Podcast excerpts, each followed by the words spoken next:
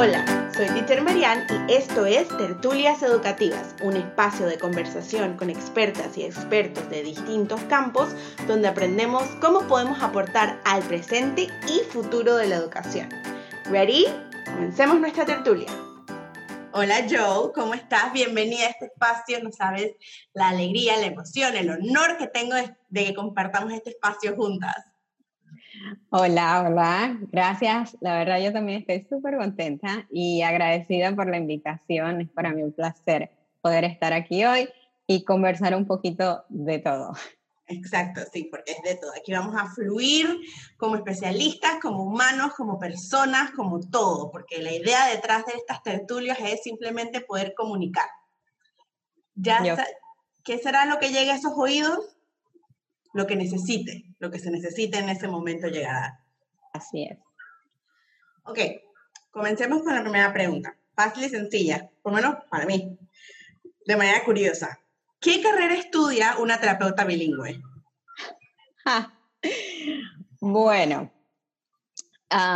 contándote un poquito, eh, uno pues es bilingüe, en mi caso por, eh, por familia de nacimiento.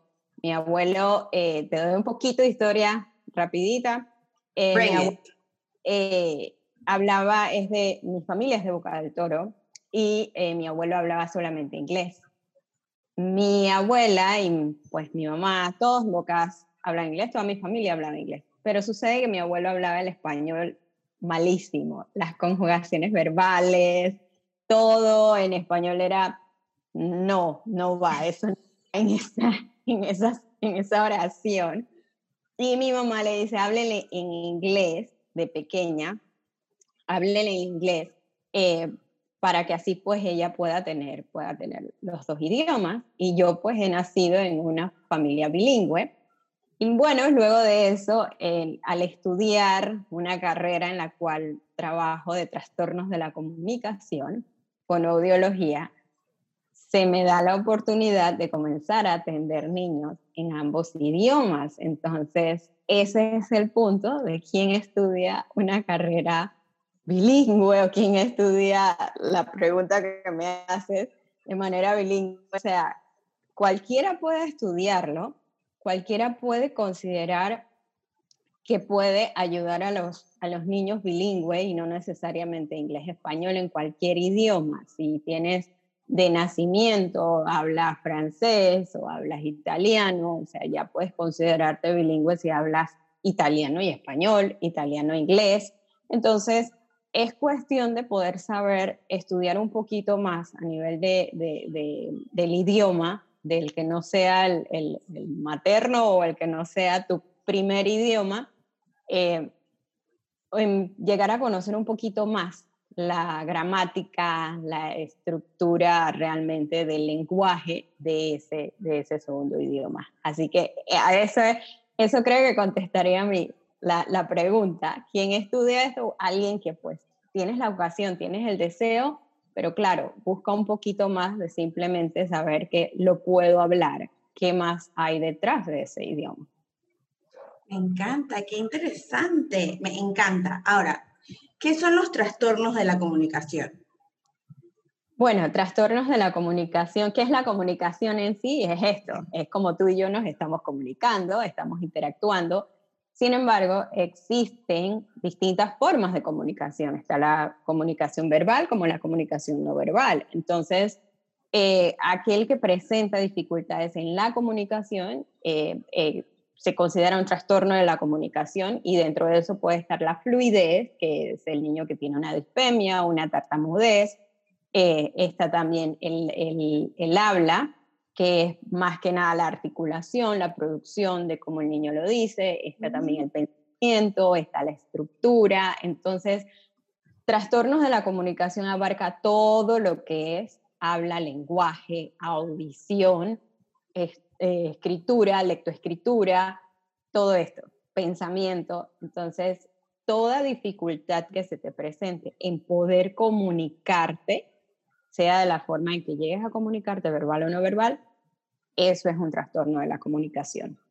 Eso también incluye, asumo, no sé, tú eres la experta, a las personas que hablan a través del lenguaje de señas? ¿Hay trastornos de educación para, ese, o sea, para esa población? Sí, em, por ejemplo, la persona que, tiene, que, habla con lenguaje de señas, o sea, tiene que aprender a poder utilizar el lenguaje de señas. Un niño que eh, llega a nacer con una pérdida auditiva eh, que tal vez ha sido profunda, eh, que tiene una dificultad para comunicarse desde pequeño, los padres muchas veces inician con utilizar un lenguaje de señas, pero tal vez el lenguaje no es universal, sino es el lenguaje que se utiliza en casa. Entonces es allí a la familia y al niño, en la cual exista un sistema de comunicación que sea, por decirlo así, universal, porque una vez que el niño llega a interactuar con la sociedad, la sociedad va a utilizar un sistema de comunicación que en Panamá no lo tenemos como parte de un sistema de, educación eh, que realmente ayude a estos niños en general, pero existen países, eh, Colombia es uno de ellos, que tiene bastante personal a nivel de un supermercado, de distintas entidades eh, que pueden comunicarse con niños, con personas que utilicen lenguaje de señas, igual que Estados Unidos, España, hay muchos lugares que sí lo han incluido. Entonces, claro, esta persona, este niño, eh, si está eh, en una familia en la cual ellos utilizan un lenguaje de señas, el común en su casa, necesita poder tener una intervención, una terapia que lo ayude a poder comunicarse con la, sociedad. Claro, eso me encanta, me encanta el hecho de esa parte donde dijiste que cuando de repente hay niños muy pequeños o que tienen una pérdida o una falta de algo en, en el ámbito del lenguaje y audición, las familias utilizan estos símbolos para su familia, es como su pequeño, su pequeño bubble, su pequeña burbujita. Pero al momento de salir, entonces hay como un choque cultural, lo cual es cierto, porque las personas que utilizan lenguaje de señas, las personas sordas, tienen toda una cultura y se manejan como tienen sus propias... Eh, yo sé que en Estados Unidos es ASL, American Sign Language, pero pues también algo que me pareció muy interesante el otro día es que estaba viendo que hay como Italian Sign Language, hay German Sign Language, hay, y es una lástima que nosotros aquí en Panamá no tengamos como ese estándar, que podamos como, o sea, a mí me gustaría aprender cosas básicas para poder ayudar o si en algún momento veo a una persona de esta población, poder como, ok, déjame tratar de ayudarte a comunicarte, ya que no tienes de repente el habla o no tienes audición en este caso. Exacto, exacto. Qué interesante, me encanta. ¿Sí? algo nuevo. exacto, me encanta. Eh, ¿Puede un adulto tener o mantener o traer consigo, tipo, ya darse cuenta de adulto que tiene algún tipo de trastorno o de, de sí, de trastorno de la comunicación?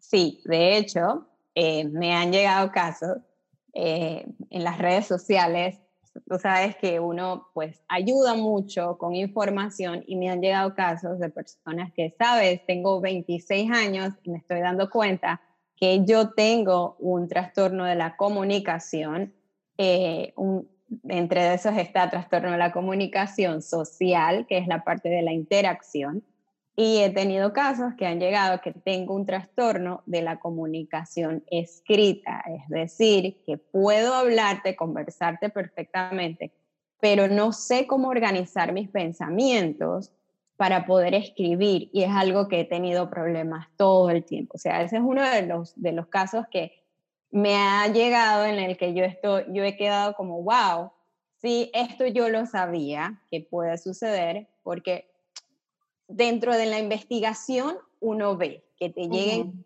se lleguen realmente a dar, no son tan comunes. Y más yo que veo, la, la gran mayoría de mis pacientes es de adolescentes para abajo, más chiquitos. Pero sí, sí se llega a dar. Y sobre todo como este caso, que sucede eh, que puede que sí llegó a tener una dificultad del lenguaje que fue tratada porque no hablaba bien pero no fue tan bien trabajado la parte del pensamiento, del lenguaje. Entonces, muchas veces existen dentro de profesionales que Además de eso, quien le trabajó a esta chica la parte del lenguaje fue una psicóloga, no fue realmente un terapeuta de lenguaje o un fonoaudiólogo. No es un caso en Panamá, es un caso fuera de Panamá. Yo iba a decir, yo, yo dije, esperen, esperen, esperen. Esperen, porque aquí, por lo menos la nueva ola de psicólogos, los menores de 40 años, con los que de repente yo he tenido un poco más de interacción en distintos ámbitos, o que he aprendido algo de ellos, sí están mucho más abiertos, y comienzo por mi propia terapeuta, que cuando ella me dice, no puedo llegar allí, no sé qué hay detrás de esas aguas, mejor de paso un especialista, están mucho más abiertos a, tipo, pasar, no pasar la pelota porque no es que me voy a deshacer de ti, sino de crear el puente. Dicho que, pasa, aquí está el puentito, pasa el puente, cuando terminas allá, regresas acá. Exacto, o trabajar en conjunto, que es lo que me ha sucedido bastante eh, y bueno, esta chica no era de, este caso no era de, Panamá, eh, y ese fue uno de los puntos que le llegué a exponer. O sea, la situación que estás presentando no es tanto porque fuiste mal abordada, sino que fuiste además de mal abordada, no por el profesional que le corresponde trabajar la comunicación. Entonces, ¿qué sucede en este caso? En el caso de ella sucede que eh, se le trabajó que llegara a producir correctamente el lenguaje, pero no se llegó a trabajar ese pensamiento, esa organización, y ya se sabe, se conoce que el niño que tiene una dificultad de lenguaje se le tiene que trabajar considerando, pensando a futuro, esa parte lectoescrita, que eso es lo que también forma parte del trastorno de la comunicación. Y casualmente hoy, cosas de la vida, estaba revisando un artículo de una información em, de científica que acabo de, ver, cómo a nivel morfológico es necesario trabajar cuando estamos eh, interviniendo con niños con dificultades de lenguaje, cómo debe de también trabajarse la parte no solamente fonética, fonológica, sino por, por eh, la, la, morfología en conjunto. O sea, yo como fonoaudiólogo lo trabajo, pero esta investigación que nos ha mostrado que es necesario trabajarla en conjunto para que en un futuro, y así mismo lo ve, niños de tres años y adultos no tengan esta dificultad, que normalmente esto es lo que pasa, cuando nos vemos un adulto, hmm, este tiene cierta dificultad a nivel de comunicación, pero es eso, puede que se llegó a trabajar o nunca se dio porque no era algo que llamaba totalmente la atención. Entonces, sí de adultos pueden presentarse dificultades, podemos observar dificultades eh, a nivel de trastornos de la comunicación.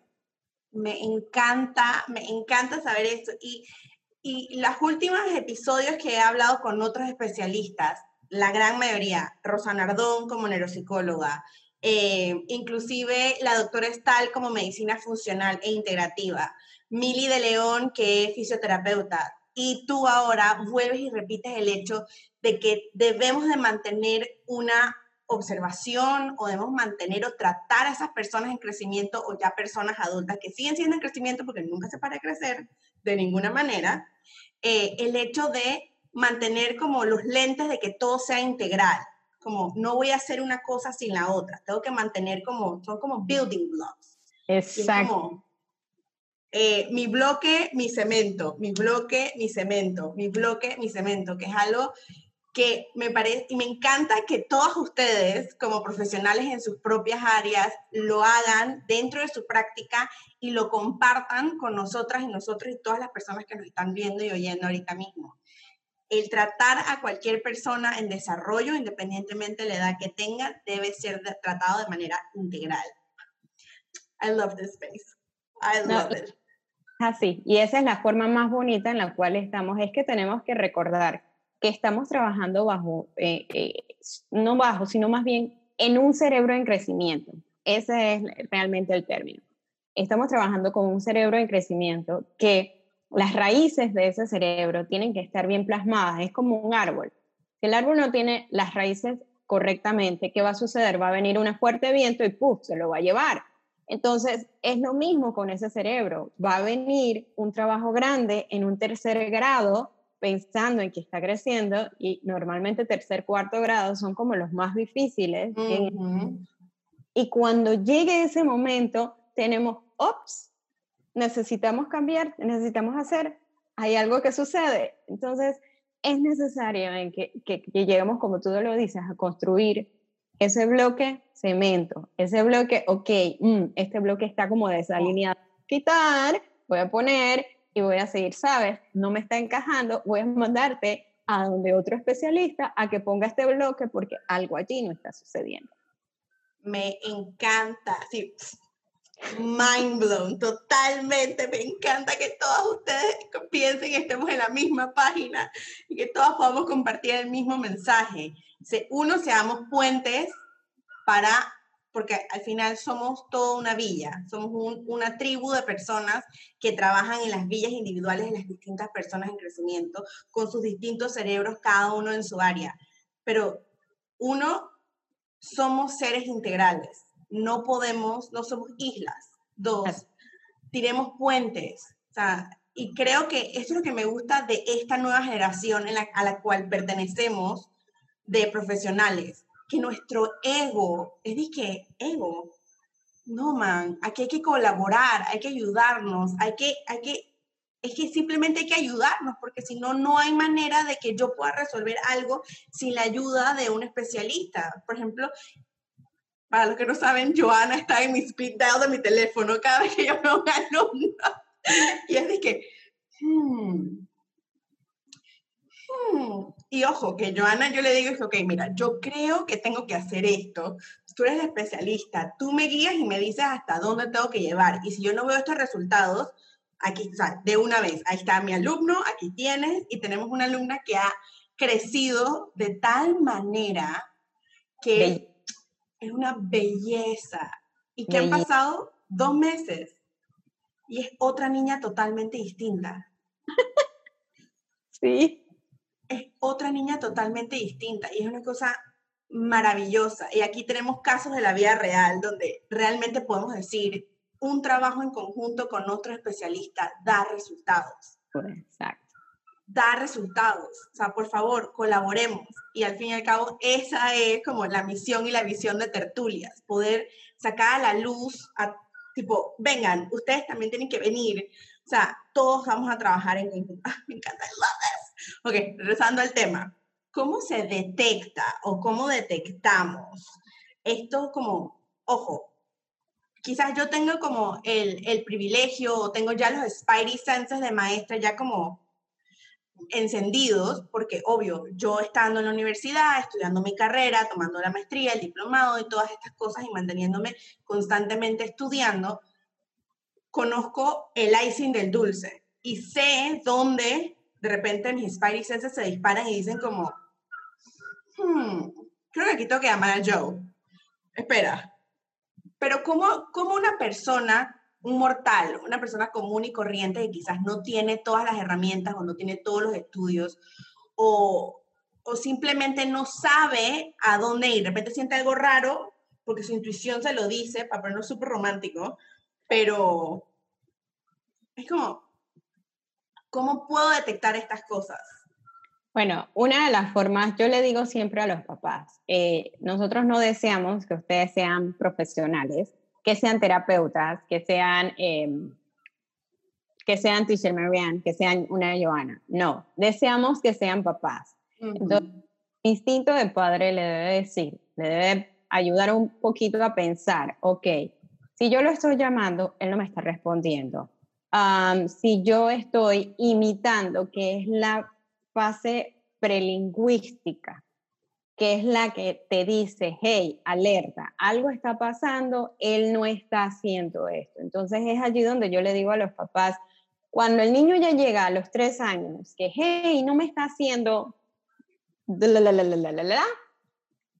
ya yo quedo como, mm, ¿qué sucedió antes? Entonces, antes de los tres años, ustedes como papás pueden ayudar mucho, pueden ver mucho, si yo estoy imitando la vaca Lola en 50 mil formas, con un juguete, con un sonido, con lo que fuera, y no veo en ese niño o en ese bebé, porque esto se hace desde que nacen, veo esa, esa respuesta, esa respuesta no verbal. No necesariamente tiene que ser verbal, porque están pequeños, antes del año. Si yo no veo esa respuesta no verbal, que es el sonreír, que es exacto, hacer ese, ese, ese movimiento exagerado, esos gestos, esa respuesta conjunta que nosotros le decimos, mira bien qué estás haciendo, que tal vez debes de cambiar, cambia una vez más, intenta nuevamente,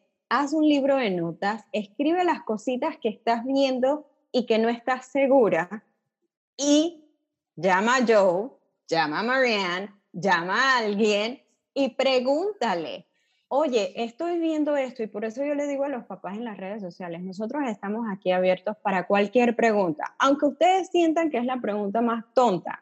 No es la pregunta más tonta, ustedes son papás, ustedes necesitan saber que alguien les pueda decir, eso es normal, no se preocupe. Por ejemplo, tantas preguntas que existen en cuanto al bilingüismo.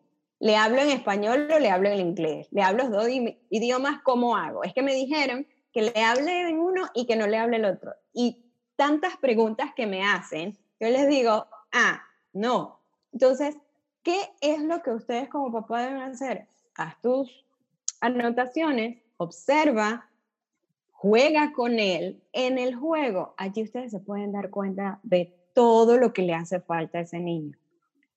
Mientras más juegas, y considerando que estamos pensando en niños que eh, es, la etapa importante de 0 a 3 años. Es la etapa más importante porque es allí donde vamos a comenzar a crear esos bloques que estábamos hablando. Es el primer nivel del bloque de crecimiento. Entonces, si en esa etapa tú estás viendo que, hey, estoy jugando y ahora que estamos la gran mayoría de todos en casa, y allí es donde nos damos cuenta que, ah, esto yo pensaba que lo hacía, yo pensaba que él se sabía las canciones, yo pensaba que él sabía jugar porque yo veía que lo hacía, pero ahora que estás pasando más tiempo con él, te das cuenta que las vocales tal vez no te las imita, que las canciones no te las imita, que juegas con él y sale y se va a jugar a otro lado y ni te presta atención de lo que estás haciendo, entonces es allí donde vamos a ver qué está pasando y a preguntar a un profesional a ver en qué me puede ayudar o qué estoy haciendo, no mal, sino que no está ayudándolo a poder subir esos bloques. Así que no piensen que estén haciendo algo mal, sino que hay algunos que necesitan como que redirigir el barco. El timón del barco va hacia... De, está entonces, ¿yo qué voy a, tengo que hacer? Eh, creo que eso no está, está muy bien. ¿Sabes qué? Vamos a dar la vuelta. Ah, ok, Miriam, esto lo estoy haciendo. Sí, sí, sí, así está bien, pero ¿sabes qué? Vira un poquito más. Gira, gira, gira. Ok, a la derecha. Ahora sí, vamos en el camino. Esa es mi recomendación para que sepan, hey, ¿qué está pasando? Me encanta, o sea, todo lo que acabas de decir es como un chef kiss, así la belleza total y completa. I love it. Por si acaso, siéntate total y completamente cómoda hablar Spanglish aquí. Yo ya hice toda la introducción de que en este canal, en este espacio, yo soy una nativa del Spanglish porque al igual que tú, yo también crecí en un household, ¿eh? ¿te das cuenta? En un household donde toda el media, o sea, la televisión, la música, la radio, yo escuché creciendo tipo Elvis, Eta James, eh, like super old people music. Y en la escuela, mi escuela también fue full inglés mis primeros siete años de vida. Entonces, yo personalmente hablo spanglish. Sé que algunas personas dirán, que, pero qué creída. No, no, no es que soy creída. Es que si te hablo full en español, me quedo loading en una palabra de que. Así mismo. Así mismo. Y si a nosotros nos pasa, imagínate a los niños que están comenzando y le dicen, no, ahora vas a cambiar a español todo, porque es que no hablas español, vamos a todo español. Obvio que no voy a tener, no voy a tener lenguaje. Me encanta y tienes toda la razón del mundo. Ahora que dices eso, yo en segundo grado a mí me cambiaron full español y después de ahí hasta el sol de hoy todavía sigo loading, dije, espérate. Y una parte que me encanta de los niños cuando están aprendiendo como en ambos idiomas de manera eh, simultánea, siempre respetando como las bases de que en el caso de las letras suenen igual en ambos idiomas, que es como un, un, a block súper significativo, es el hecho de cuando comienzan a hablar spanglish y dicen, que, hola teacher, mira mi carro, que le meten el acento y es como que como cuando les pregunto, ah, tú hablas inglés, ah, um, what's your name? Daniel. Ah, Daniel. Daniel, no. No, Daniel. Es tan chistoso, pero así es. ¿Y eso qué quiere decir? Ese cerebro... Escuchen, escuchen, papás mamás. Está entendiendo que el inglés tiene un acento diferente a mi español. ¿Y yo qué hago? Switch. Yo hago mi switch. Ese cerebro hace el switch automático. Entonces, por eso yo recomiendo y seguiré recomiendo, porque no existe evidencia científica, ¿no? Hablen inglés, hablen español. Ya 50 mil veces no existe evidencia científica que un bilingüismo nos dé retraso de lenguaje. No way, no existe, no hay, no. Y el día que seré una, voy a decir, eh, aquí está la pancarta de que sí existe porque la hicieron. No, no existe, lo han estudiado, lo han buscado, no hay. Así que, go ahead, continuemos. Spanglish. Spanglish, Spanglish is life. Pero es cierto, los papás también me preguntan lo mismo y les digo exactamente lo mismo. No hay prueba científica. Y aún así me dicen, pero tú estás segura. Y yo siempre hago lo mismo. Yo dije, miren, yo no soy el especialista. Yo he leído estos estudios, estoy constantemente estudiando, pero aquí está el número de Joe. Ella es la especialista. Hablen con ella. A mí no me dan caso si no quieren. Ella es la especialista. Pregúntenle a ella again, volvemos al hecho de estos puentes que hemos creado entre todas y todos. Me encanta y siento que vamos a revolucionar esta nueva sociedad de aquí al 2060. 40, sí, ¿verdad? Hay que darle como 40 años, 2080, por allá. Sí. Cuando nosotros seamos viejitas y viejitos y ya seamos cátedros y cátedras de todo tipo de cosas, entonces ya esa, esa generación va a estar de que, sí, puentes, en conjunto, colaboración y crearemos la revolución no vista. Ahora, para los papás y las mamás que de repente se preguntan, ¿qué implica ir de repente a CDC Panamá, que es tu lugar? ¿Qué tipo, o sea, qué implica una terapia de, de tu ámbito, de tu especialidad? ¿Qué implica? Implica jugar. ¡Me encanta! ¡Yes! Ir al papá. implica eh, seguir la iniciativa del niño.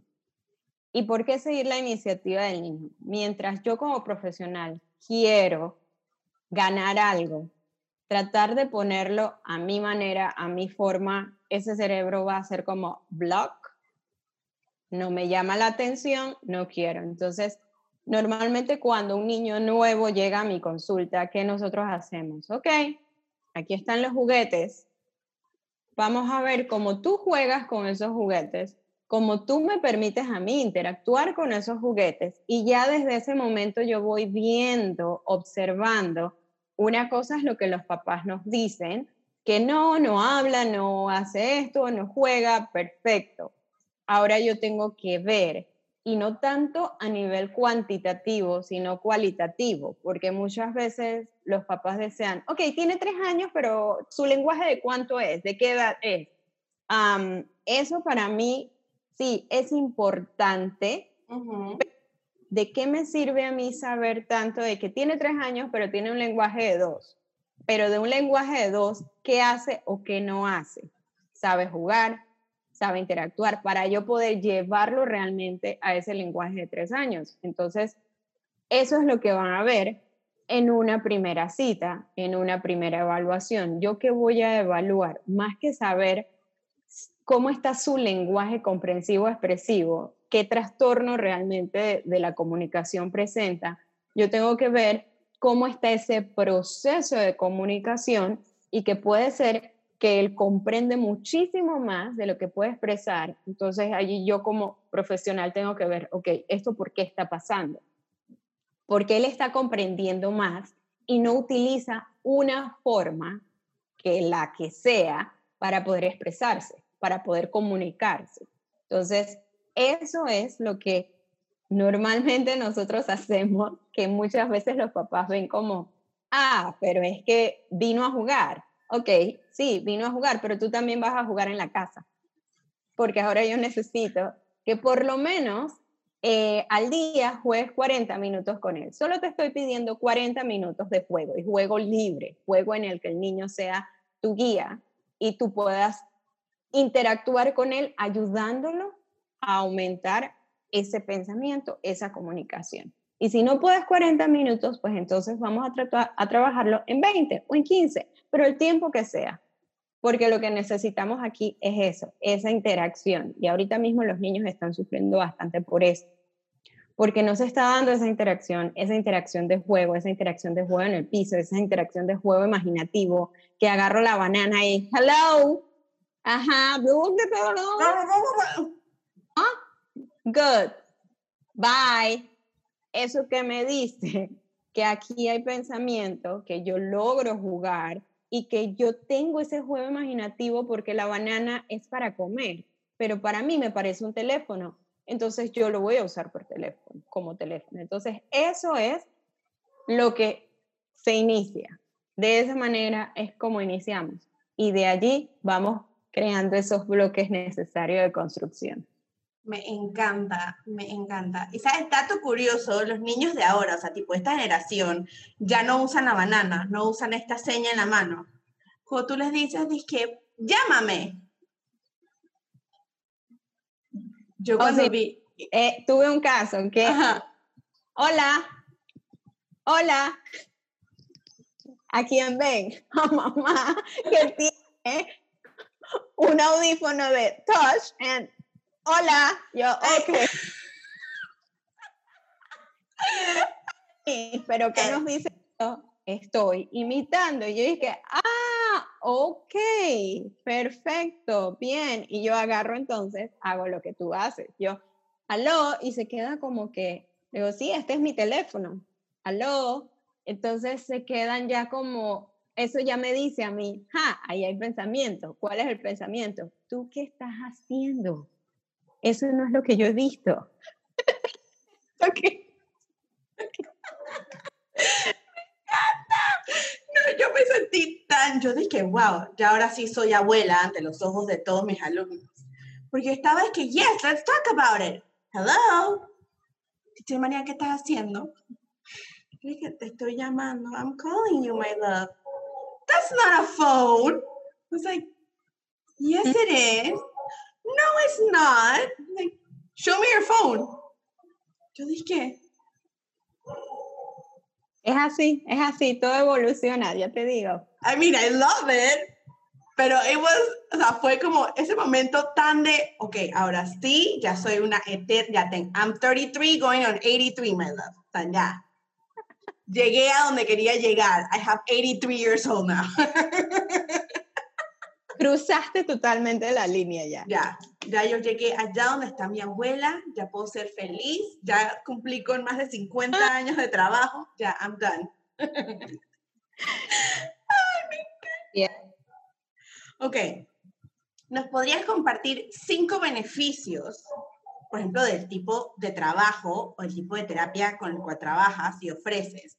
Para generales, tipo para personas ya sean que se le han detectado algún tipo de trastorno de comunicación o para niños, para bebés, y después cinco específicos para niños que tengan este tipo de necesidades.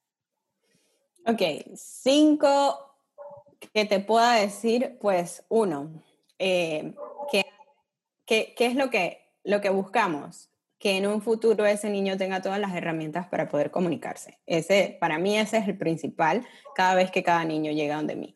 Em, entonces, como persona que yo estoy buscando, que ese, ese ser, ese niño, ese, esa personita que en un futuro yo estoy ya considerándola de que, wow, va a ser un profesional, que yo quiero que tenga todas las habilidades para desarrollarse correctamente en este mundo en el cual estamos, en el, en el que va tan rápido que de esto pasamos a esto y pasamos a esto. Entonces, eso es, eso sería como el number two. Eso sería. Sí, exacto. That's a number two. Em, número tres, pensar en que lo que, lo que él llegue a trabajar ahorita, yo como profesional lo voy a ver si más adelante, pero yo cómo me siento, qué satisfacción yo voy a tener o yo tengo, ¿no? Entonces, ese sería como que el número tres en el que yo veo em, como humanamente, como persona, qué es lo que voy a, a, lograr en ese, en ese chiquito. Y en realidad, pensándolo como ya, pues, en general, como un adulto en el número cuatro que yo podría considerar es que em, nosotros somos seres de pasos en este mundo. Entonces, ¿qué yo estoy dejando? ¿Qué yo estoy dejando como profesional? ¿Qué yo estoy dejando con cada uno de los niños que vienen a mí? Entonces, el número y satisfacción personal, pero el número cuatro es esa satisfacción personal que se convierte en una semilla para este mundo. Entonces, en mi número cinco yo podría pensar el trabajo de que cada uno, cada una de las familias que se incluyen están están experimentando, ¿sí?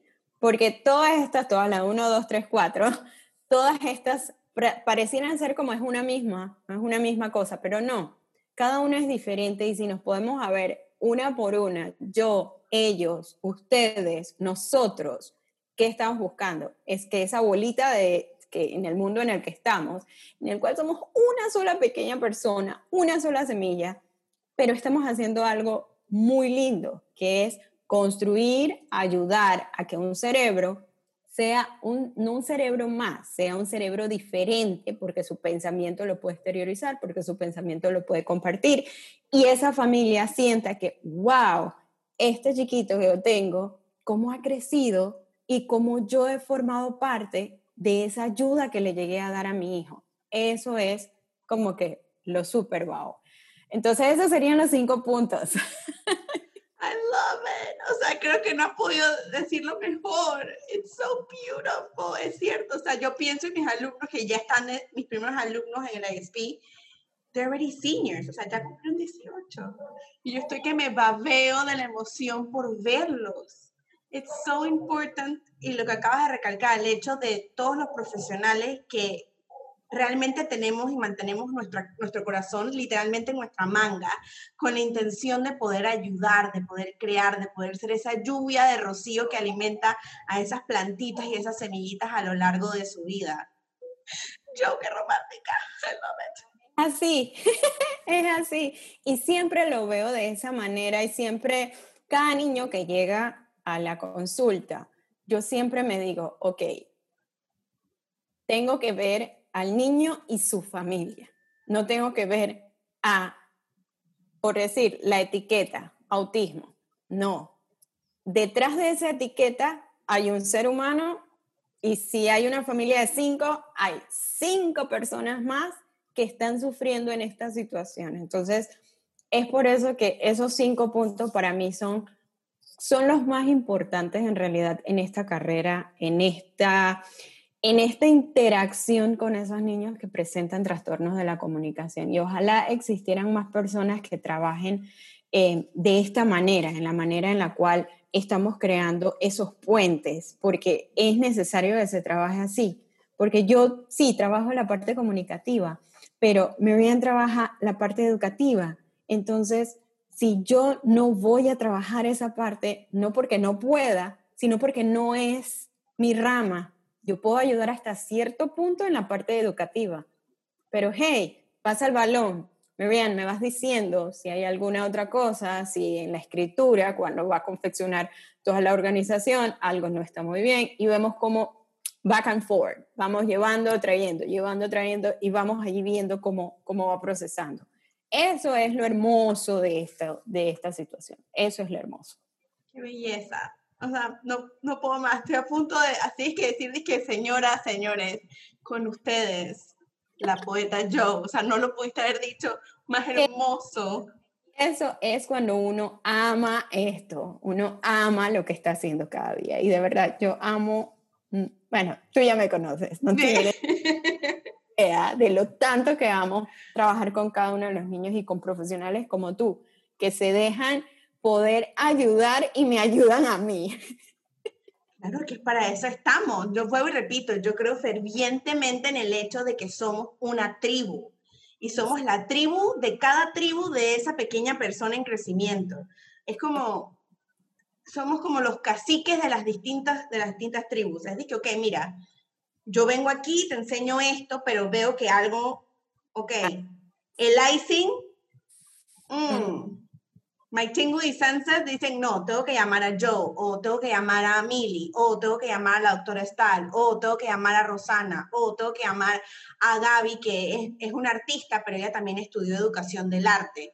Entonces, es como todas estas cosas que siento que es tan importante y me siento so honored y so grateful de poder conectar con mujeres como ustedes, que son increíbles y sobre todo que we're open to listen to each other. Estamos literalmente, háblame, guíame, cómo te ayudo, vamos a colaborar, que siento que we're getting there, we're getting there. Hay que tumbar un, un par de bloques ahí medio malos de las, de las sociedades pasadas, pero we're, we're, there, we're there. Vamos bien caminados, como dices tú, con el bote.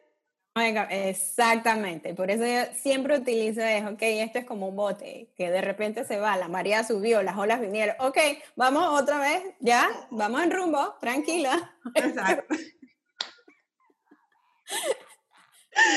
ok, para terminar este hermoso espacio, porque además de, de que las personas nos escuchen y nos vean como profesionales, quiero también que te conozcan con tres preguntas sencillas, súper tontas como ser humano. Súper. ¿Cuál es tu color favorito? Blue. Ooh, love it.